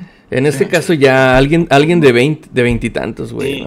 jurado mejor. Pues, pero en ese entonces tendría 30, ¿no? Que es lo que tiene ahorita, no sé, Toño Rodríguez tiene 30 años, ¿no? Me parece. Sí, como 30 años. Sí, Cota tenía como 30 años, entonces era, era como la otra alternativa. Y yo, yo, yo hubiera llevado a Cota no por lo que hizo en Chivas, sino porque estaba jugando bien y estaba, estaba haciéndolo bien en liga. Inclusive lo estaba haciendo mejor que Talavera. Y Talavera para mí era un portero, es todavía un portero vete, muy veterano. Él no tiene aspiración a ser titular. En, que es y que es malísimo. Yo siento que Talavera ha engañado a medio fútbol mexicano, o no sé, pero yo no siento que tenga de veras un buen nivel. Y en 2018 hubo un portero que, estaba en muy buen nivel y que fue menospreciado, eh, que era Hugo González. Hugo González a mí se me siempre, se me ha hecho como un portero bastante sobrio y decente, pero con errores muy puntuales que, por ejemplo, en Monterrey le costaron bastante caro con la afición.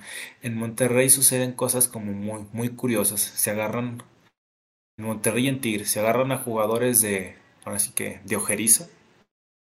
Así los jugadores no hayan cometido un error, los revientan hasta, este, hasta, hasta que los acaban sacando del club.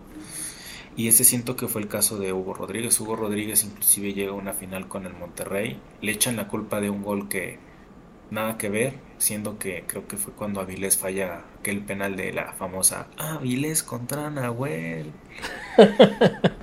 Entonces, eh, Hugo González para mí, este, eso lo, lo, mandan a Necaxa y en Necaxa, para mi gusto, tiene bastantes temporadas buenas. Repunta. Pero ahorita se nos ha ha perdido Hugo González este, en, ese, en, ese, en ese andar después de, su salida de Monterrey. Y ya suéltelo porque yo no creo que regrese, o sea, ya... No, Hugo González difícilmente lo veo regresando a, un, a un equipo más importante. Ahorita creo que está en Juárez. A mí siempre me gustó mucho Jonathan Orozco por el estilo, igual un portero de área grande, ¿no? Por, por así decirle. No era tampoco así. A mí también me gustaba mucho Jonathan, pero con otro eh, portero que yo lo comparo mucho es con Cirilo Saucedo. Ah, claro. Yo lo hubiera llevado a él en 2010, pero ok. Sí, aquel, el buen Cirilo. Sí, en 2010. Que, el Spencer. en 2010. En 2000, para el Mundial 2010, bueno, qué portero, ¿no? Hasta por ahí andaba, no me acuerdo si, si Melitón Hernández o hasta Adrián Martínez jugaron este con selección. Porque Hubo un tiempo en el que estuvo muy barato, muy, muy barato el, ciertas posiciones por ahí. Eh, en delantera, en laterales y en la portería, güey. Mm, llegamos a llevar al Chaca, al Piti en un momento de la chingada. Eh, o sea, ese tiempo en el cual justamente de, de Erickson al Chepo fue cuando me acuerdo yo que, que como que yo, o sea, ahorita caigo en cuenta y digo, Ochoa era el delantero y Sabá era como nuestro hombre gol, güey. Me acuerdo que era el Salvador, ¿no? Sabá, cabrón, o sea, con todo el respeto del mundo, Sabá no. No, pues, no. Juan Carlos Cacho. Es que teníamos delanteros como que pues era Sabá, ¿no? Estaba el, el Rafa Márquez Lugo, estaba este... Presentes para la liga. Bueno, o sea, ya, ya es, de, es de antes, pero Emilio Mora también era, o sea, un tipo de, de delantero que... Omar Bravo. De repente metía goles, digo, Omar Bravo se me hace un poco mejor que él. Sí, no, totalmente. Sí, perdón, sí. pero, pero sí, ¿no? O sea, sacábamos delanteros de ese, de ese estilo, vamos a decir. bueno, nos quedamos en 2018. Sí. Y digo, en 2018 pues ahora sí que nos quedamos con la misma, los mismos tres porteros, por ahí dos que medio destacaban que eran Cota y Hugo González. Y de ahí con esos mismos tres porteros nos echamos cuatro años hasta 2022, en donde todos pedíamos a un Carlos Acevedo, pues que todos lo pedían mínimo como tercer portero. Sí, bueno, pues, sí. volviendo al, a lo de 2006, es que lo que se pedía es lo que se hizo en 2006, ¿no? Que lleves a un portero joven aunque no juegue. Sí, pero te llevas a Talavera y a Cota. Sí, llevas a Talavera y a Cota, claro. Yo, yo, a ver, si ustedes, ¿qué piensan? En, en 2000, bueno, para mí 2018 ha sido la Copa del Mundo, inclusive más que Qatar, la más triste que yo he visto en cuanto a la ilusión de selección nacional. Sí, acá perdimos muy cabrón y, lo que tú quieras, pero a mí me parece todavía más gris en cuanto a actuaciones colectivas en la del 2018. Dime de qué partido te acuerdas. Es el partido más triste que he visto de la selección mexicana. Un gol, güey, en toda la. ¿Cuántos? ¿Te acuerdas que una vez te dije, Temo, que eh, creo que estamos sacando cuentas y creo que en ese mundial del 2018, en todo el mundial, hubo tres goles de México, dos goles, no me acuerdo, algo así. Tres. Tres, ok. El, de Alemania y. el, de Chucky. El de. Corea. Fueron los primeros partidos. Pero de ahí, de ahí es ya. Ah, contra Corea fue el otro. Contra, Corea, fueron, los dos. 2-1, ¿no? Pero, pero es que México metió tres goles sin recibir nada, ¿no? Y a partir de ahí recibes gol contra Corea, te comes tres contra Suecia, ya van cuatro, ¿no? Dos contra Brasil, ya van seis goles sin respuesta. Sí. Luego no le marcas a Polonia y, y pierdes, ¿no? 2-0 con, con Argentina. O sea, ya tienes, ya, ya perdí la cuenta, pero creo que vamos que en, siete o tal vez ocho goles. Siete contra tres, siete u ocho goles contra México, tres. Sin que, México pueda, sin que México pueda anotar, ¿no? Ahora. Estoy haciendo trampa y estoy contando el de Corea hasta que llega el partido ese con Arabia, ¿no? Pero sí. Y ahora. Muy triste.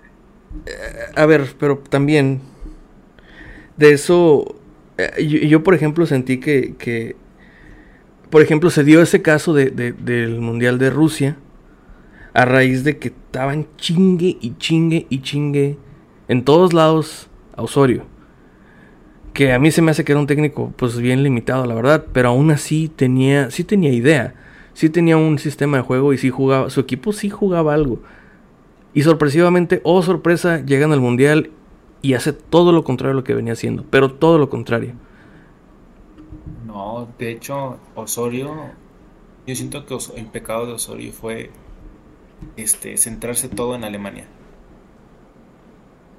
Todo, todo, lo que planificó Osorio fue exclusivamente para ganarle a Alemania.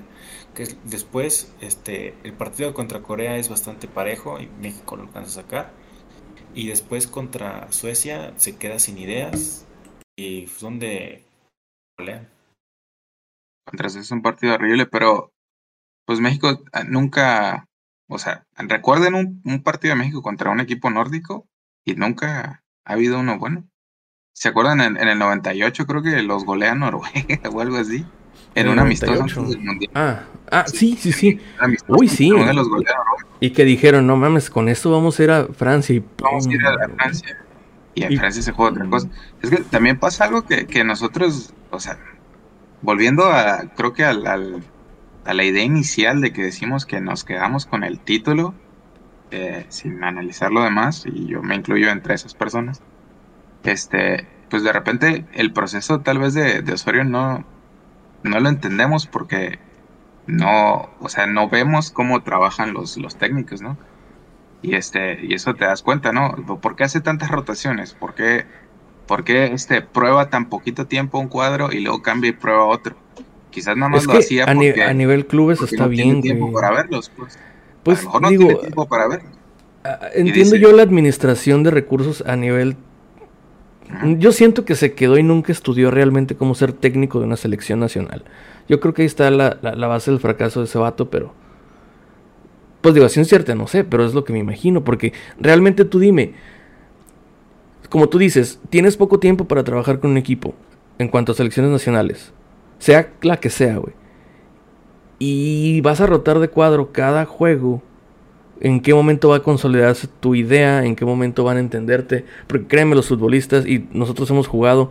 Y la neta, a mí sí me han dicho y me decía mi coach un chingo de cosas, güey. Y yo, sí, sí, sí, sí, sí. La neta, yo trataba de hacer lo que, lo que podía. Y no dudo, güey, ni tantito que a nivel profesional sea de igual de cierta manera. Entonces todo eso se va dando conforme va repitiendo cuadro. Las repeticiones, ensayos moldean un comportamiento o varios comportamientos. Y eso es lo que, o sea, a nivel selección es, es, es dispararte en el pie. Pero piénsalo a nivel clubes y tiene sentido, por, la, por el nivel de competencia. Sí. Aunque acá en selección, pues terminamos viendo casi siempre los mismos jugadores, ¿no? Sí, de hecho, en selección. El problema es que quizás no se trabaja. sí, mí se me hace muy curioso lo de Osorio porque yo siento que Osorio trató de diseñar como cada tenía sus jugadores para cada diseñados para cada partido y a cada frente a cada selección hacer como sus parados tácticos. La bronca es que ahora sí que y eso lo hacía de hecho en que él quería adaptarse al juego del rival, nunca quiso como imponer su, su juego utilizar las armas que, que tenía era como de que bueno Alemania juega de tal forma le voy a jugar así este Corea juega de tal forma, le voy a jugar así. Eh, Suecia juega de tal forma, le voy a jugar así. Y por eso, de hecho, no sé si todos, si, recuerden que mucho se le criticó el, utilizar a centrales como laterales. No, a mí ese punto de, preparar el partido, este, teniendo en cuenta el rival, a mí me parece perfecto. Sí. Nada más que eso no lo vi en, con Suecia. No lo vi con Suecia y no lo vi con Brasil. No, tiró ese plan a la borda. siento que sí lo hizo con Corea y definitivamente lo hizo con Alemania. Pero creo que hasta ahí llegó su, su plan de trabajo, ¿no? Creo que ya no tenía plan de trabajo para Suecia. Y no, la verdad es que no funcionó nada. Y siento que contra Brasil tampoco hubo plan de trabajo. Sí. Igual. Pero bueno, este, ya nos desviamos del tema. Esto era Ochoa, ¿no? Sí, sí. Bueno, pero es lo bonito de regresamos a Ochoa, nos quedamos en Ochoa de que los porteros eran los mismos para el 2018 y 2022. Y para 2022, honestamente, todos esperábamos a su competencia a Severo. Y por el mal mundial, todo el mundo esperaba portar a Ochoa porque Ochoa era de los eh, Ochoa era de las de las caras que, que todos queríamos ver ya fuera de, de la selección como afición. Pero la bronca es como si no está Ochoa, ¿a quién pones?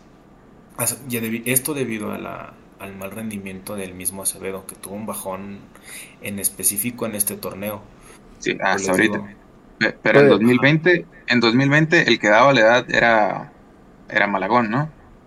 Era Malagón y Malagón es el que califica en el proolímpico. Y si no ibas a, poner a Malagón en, en, en, en Olimpiadas, ¿por qué no pusiste, aunque sea Acevedo, para que él gane esa experiencia, ¿no? Después de que le gane Ochoa. Y al final, y, dices, bueno, este, ¿por qué criticas eso si Ochoa termina ganando un tercer lugar? Pero, no sé, la realidad es que las Olimpiadas no es un torneo ni oficial de FIFA, ni, ni el que nos dé más prestigio, ¿no? Entonces, yo creo que quizás sí deberían, este, si van a reforzar, reforzarse, que no sean jugadores de, yo qué sé, 30 años, ¿no? Define prestigio porque Pues para mí. No, competencia internacional. Sí, discúlpeme, pero, o sea, ganar las Olimpiadas no es lo mismo que, que ganar la Copa América, por ejemplo. No, no, y, y, depende todo de, de cómo vayan quienes van a ir. Por ejemplo, pues ya vieron, ¿no? Francia llevó un equipo que hasta Gignac alcanzó a ir. De hecho, era como que el hombre fuerte de. Y. No, y la realidad es que ni siquiera sus, jugadores que sean sub-23 no iban los mejores tampoco, ¿no? Tampoco, ¿no? Y era la selección B sub-23. Sí. Como sé, yo creo. Eh, bueno, no sé, pero sí, no, no vimos a, a, los jugadores que sabemos que estaban en la edad franceses, que son un chingo aparte, ¿no? O sea, tú te tienen para, para aventar para arriba. Eh, pero por ejemplo, si, te enfrentas, hay, hay selecciones con, como México, que sí se lo toman en serio, ¿no? Hay otras que... Brasil que no, 2-3. no se lo toman en serio, pero no pueden llevar a los jugadores que deberían de llevar. Entonces, ahí sí, sí, por ejemplo, contra Corea y contra Japón, ahí sí se armaron partidos bien hechos, ¿no? Y con selecciones bien hechas. Sí.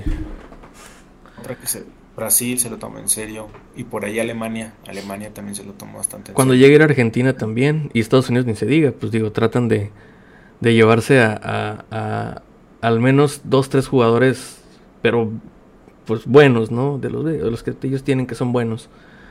Sin demeritar, simplemente digo que pues la verdad es que no, no, no tienen estrellas por más que quieran vender a un número 10 que juega de azul.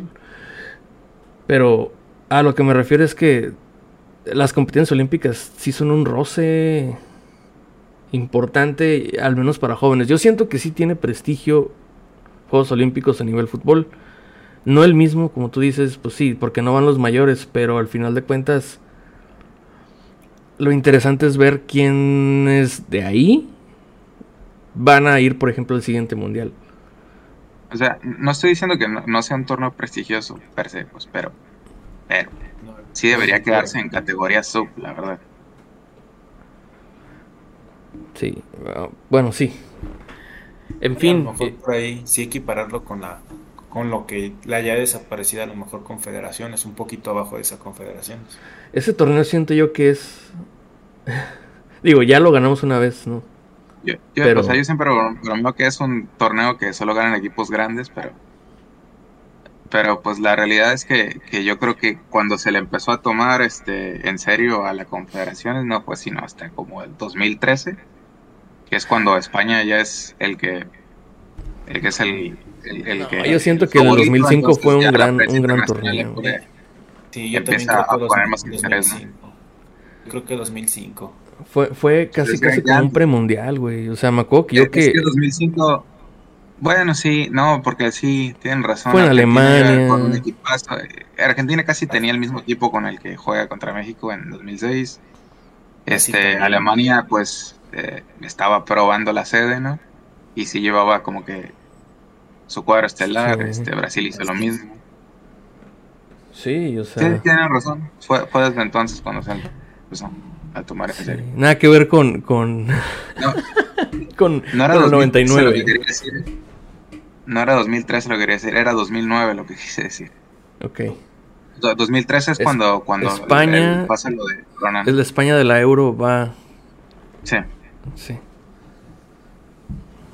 Eh, que es, es cuando, cuando van va a Estados Unidos en vez de México en 2009.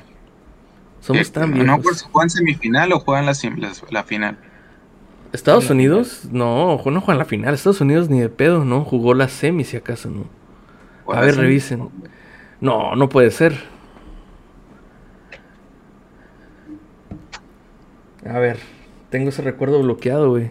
Le gana a alguien, a alguien importante le gana a Estados Unidos en esa.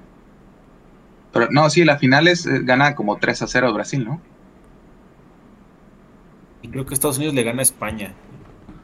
No, la, fi- la final es Estados Unidos-Brasil, te estoy diciendo. ¿A poco? La No final mames. es Estados Unidos-Brasil y gana Brasil por poco, es 3-2 queda. Casi nos empatan los Estados Unidos. Siempre, Con el siempre máximo detrás logro de. que tiene esta confederación. Sí, O sea, todavía podemos decir que tenemos el máximo logro de esta confederación. Todavía. La final, de hecho, Estados Unidos la iba ganando 2 a 0 y remontó Brasil, cierto. Cierto, iba ganando 2 a 0, güey, Estados Unidos. Yo me acuerdo porque sí decía, no me lo yo podía no vi ese decía, juego, güey. La neta, yo no, no vi ese puede juego. ser, pero- decía yo. No puede ser. A Salvo Archundia, decía yo, porque estaba jugando. Estaba Archundia arbitrando. No, no, no estaba arbitrando, estaba de cuarto árbitro. Sí, Estados Este, Unidos no sé. eliminó, eliminó a España en semifinales y Brasil a Sudáfrica. Fíjate, Sudáfrica clasificó a A semifinales. Sudáfrica. Y 2 a 0 le gana España. 2 a 0. Qué cosas. Mm. Bueno, conclusiones acerca de Memo Ochoa como posible titular de, de- del mundial aquí, de- que va a haber aquí en, en Norteamérica, del mundial en casa. que el día de hoy sí Eh. tiene una disputa con otros con otros serían para a mi gusto ahorita son tres porteros importantes en México. Es Ochoa que sigue siendo el favorito y para mi gusto no hay por el momento no le podrían quitar el, la titularidad de la selección. Estoy de acuerdo. Sí. No, sí, y el, que viene el que viene atrásito de él a mi gusto no es Acevedo, sino el mismo Malagón. Para el que viene atrásito de Ochoa es Malagón. Malagón. Ahorita que le dieron la oportunidad. Su suplente. bueno, su, su sustituto. Ajá su sustituto en el América, a mi gusto, Malagón viene apretando bastante fuerte en el América. Le dio la seguridad que no le dio Oscar Jiménez y que en su momento se dudaba que Ochoa les que tenían dudas, esas dudas sobre Ochoa. Para mi gusto, Malagón ha mejorado bastante. Es el Malagón de. Es ese Malagón de Necaxa que no tenía tantos reflectores, pero que era un muy buen portero. Es, muy buen, muy Necaxa y es muy bueno. Muy bueno quizás no tan bueno como lo hago ver, pero sí es muy bueno. No, claro que, claro que, claro que era buen. aptitudes hay, güey. O sea, eso lo vimos todos, creo. Definitivamente. Sí, o sea, Malagón tiene, este, creo, para mi gusto es el que va a terminar siendo el. Su competencia directa, O su competencia directa con Ochoa y Acevedo. yo, creo que le va a ganar el camino a Acevedo. Sí, para, mí también. No, Acevedo no lo veo ahí, simplemente. No, eh, eh, es, que es lo mismo que Ochoa, pues, Acevedo. A mi gusto, sí. Es un si Acevedo, si Acevedo no, no mejora con Santos este torneo y si no da el salto a lo mejor a otro equipo o a otro, eh, sea fuera de México o dentro de México, difícilmente creo que, le gane la partida a Malagón. Para mí Malagón es el, el bueno.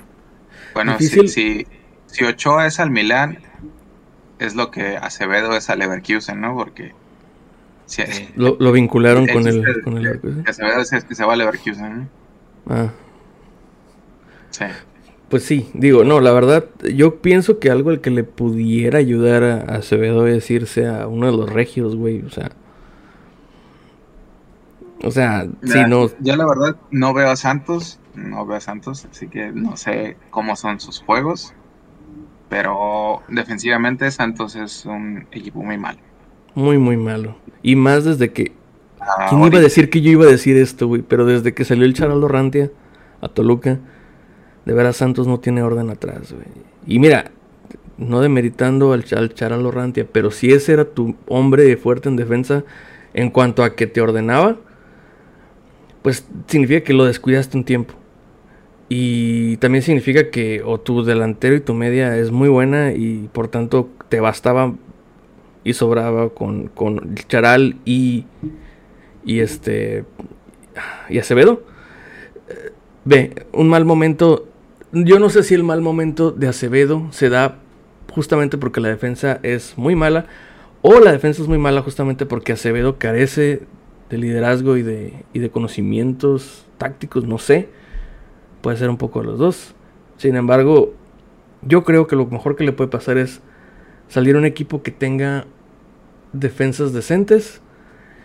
Por eso digo yo, los dos regios se me figura que a mí que son, son suelen siempre tener bien cubiertas esas zonas. Lo mejor que se puede. Necesito eh, a Monterrey le hace falta un portero, la verdad. Yo la verdad siento que la verdad siento que en la salida de Malagón a uno de esos dos equipos puede ser su perdición. Fue lo que le pasó a Hugo González. No, yo me refiero a, Acevedo, a que Acevedo salga. por eso. Sí, sí, Acevedo. Acevedo a llegar a, a, los, a los regios, ¿no? Sí. Sí, salir, salir de Acevedo de Monterrey a, de Acevedo de Santos a Monterrey o a Tigres, para mí eso eh, sería que llegue a un club en donde lo van a estar reventando. Eh, vamos a ser sinceros, las claves para los, los, futbolistas que no, bueno, que están en, equipos, este, no sé cómo catalogarlos, pero vamos a decir menos importantes sin restarles mérito a los equipos, solamente por, por este, poner una etiqueta.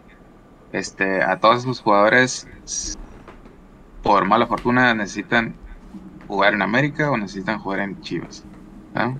Mm, y ahí está un ejemplo, vamos a poner un ejemplo, este, tenemos un lateral que ni siquiera son, son la misma posición, pero voy a poner de todas formas.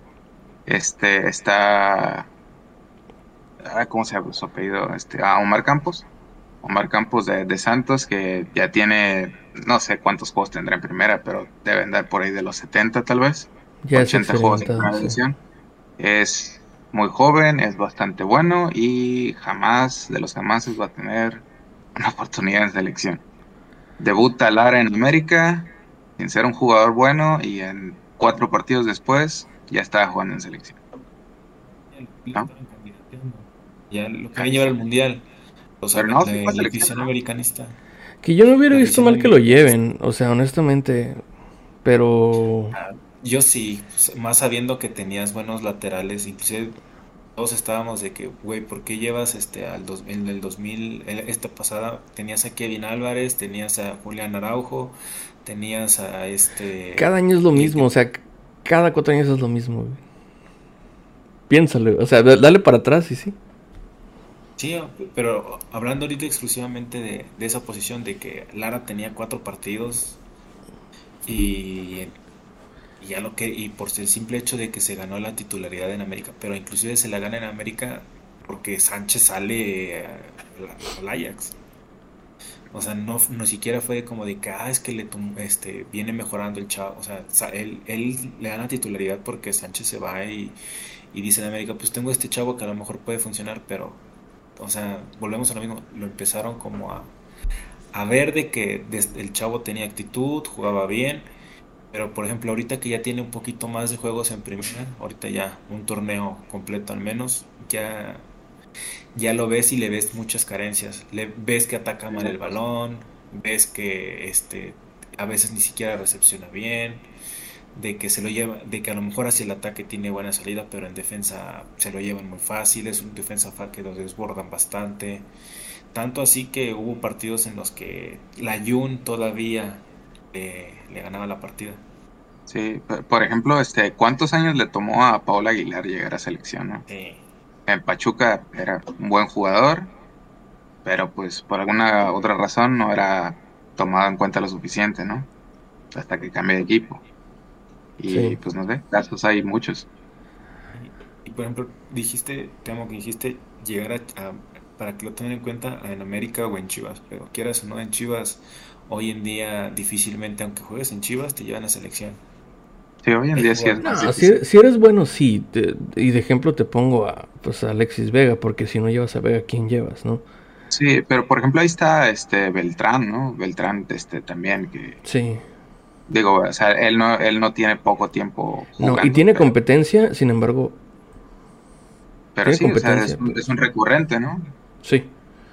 Ahorita tienes en la lateral derecha a Mozo, que ni siquiera suena para que lo puedan tomar en cuenta para selección. Y Chivas es de los equipos. Probablemente por, por cosas de, extra cancha, ¿no? En disciplinas o cosas que estará peleado con alguien o no sé, pero es que es lo a mí se me hace que simplemente, simplemente tenemos mejores opciones que Mozo, creo yo.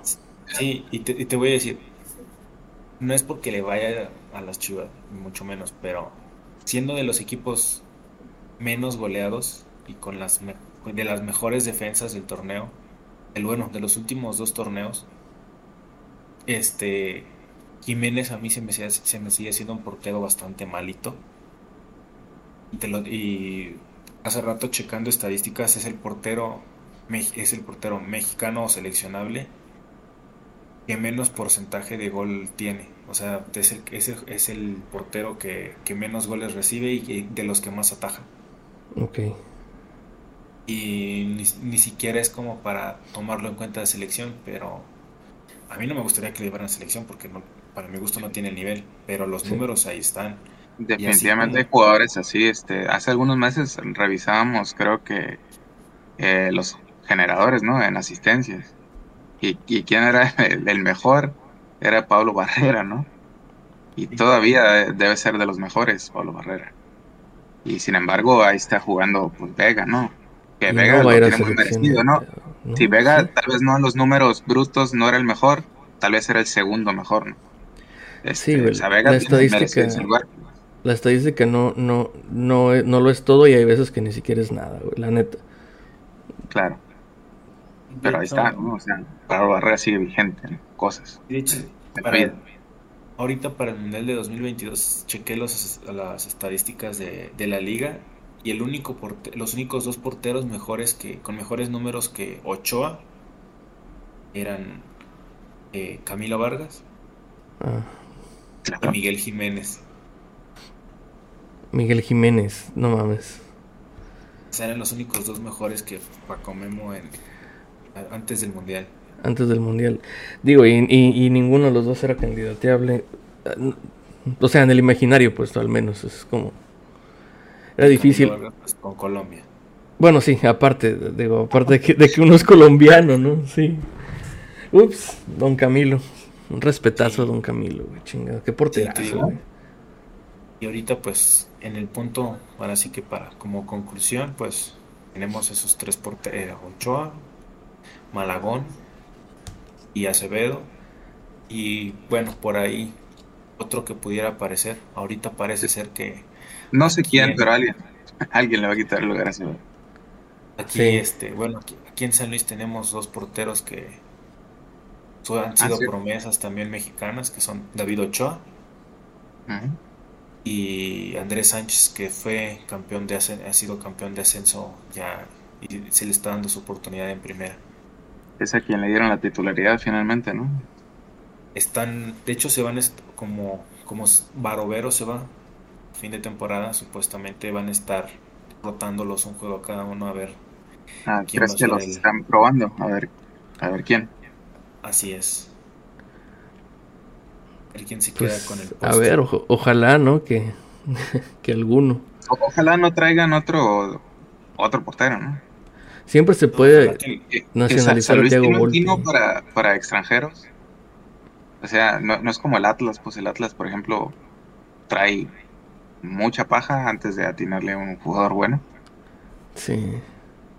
Y de hecho, es un caso curioso porque traes, traen extranjeros, pero de, de cinco se traen tres buenos.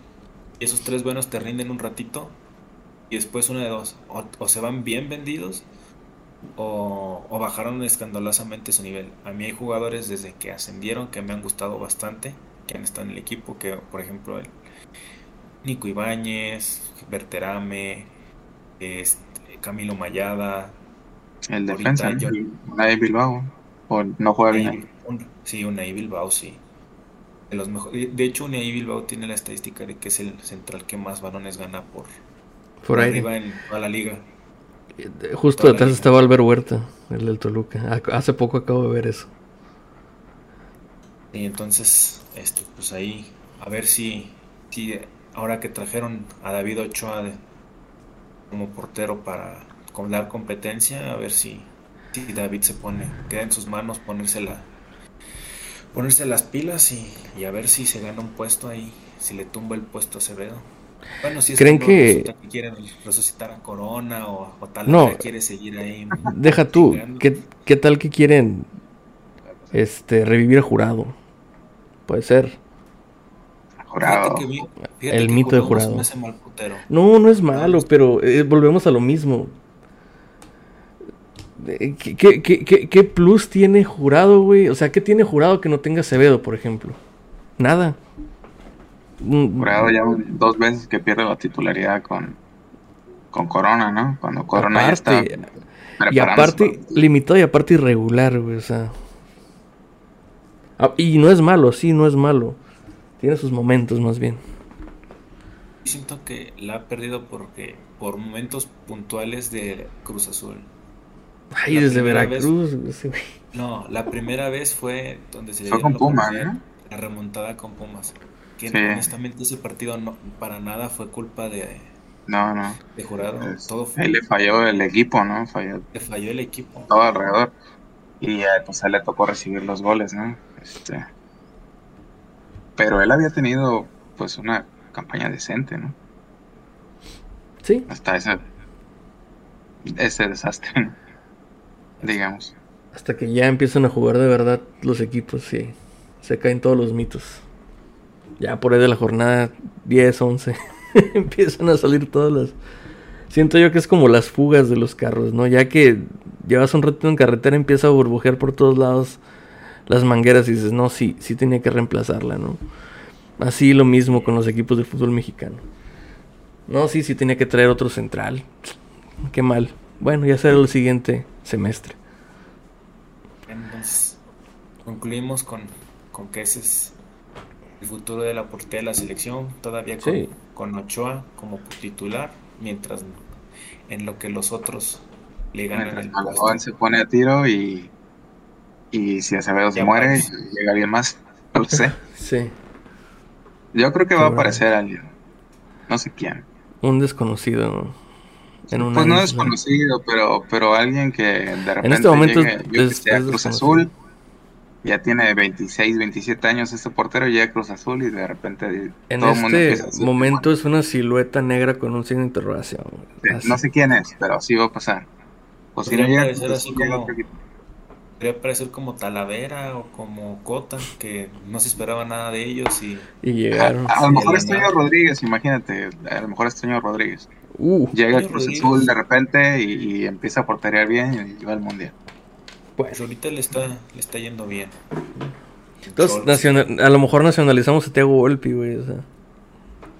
Y ya. No, Volpi creo que Volpi, bueno, no jugó, pero ya había estado convocado con la selección de Brasil. No, no, sí, sí es, sí es elegible en caso de que... Ya, ya investigué.